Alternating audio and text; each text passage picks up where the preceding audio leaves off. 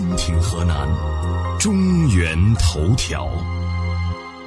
十一月二日凌晨三时许，郑州市福源路下穿中州大道东向西方向的隧道内，一辆豫 H 号牌的黑色大众迈腾轿车在经过一个弯道时突然失控，快速撞向隧道壁，随后前轮骑上水泥墙壁，车辆也整个腾空，落在十米外的地面时已是四轮朝天。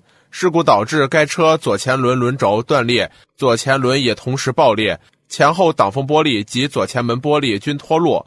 该车撞上的隧道壁留下长长的摩擦痕迹，多块瓷砖被撞坏。目击者称，事故发生后，车内三名男子砸破车门玻璃，爬出了车外，车内则有血迹留下。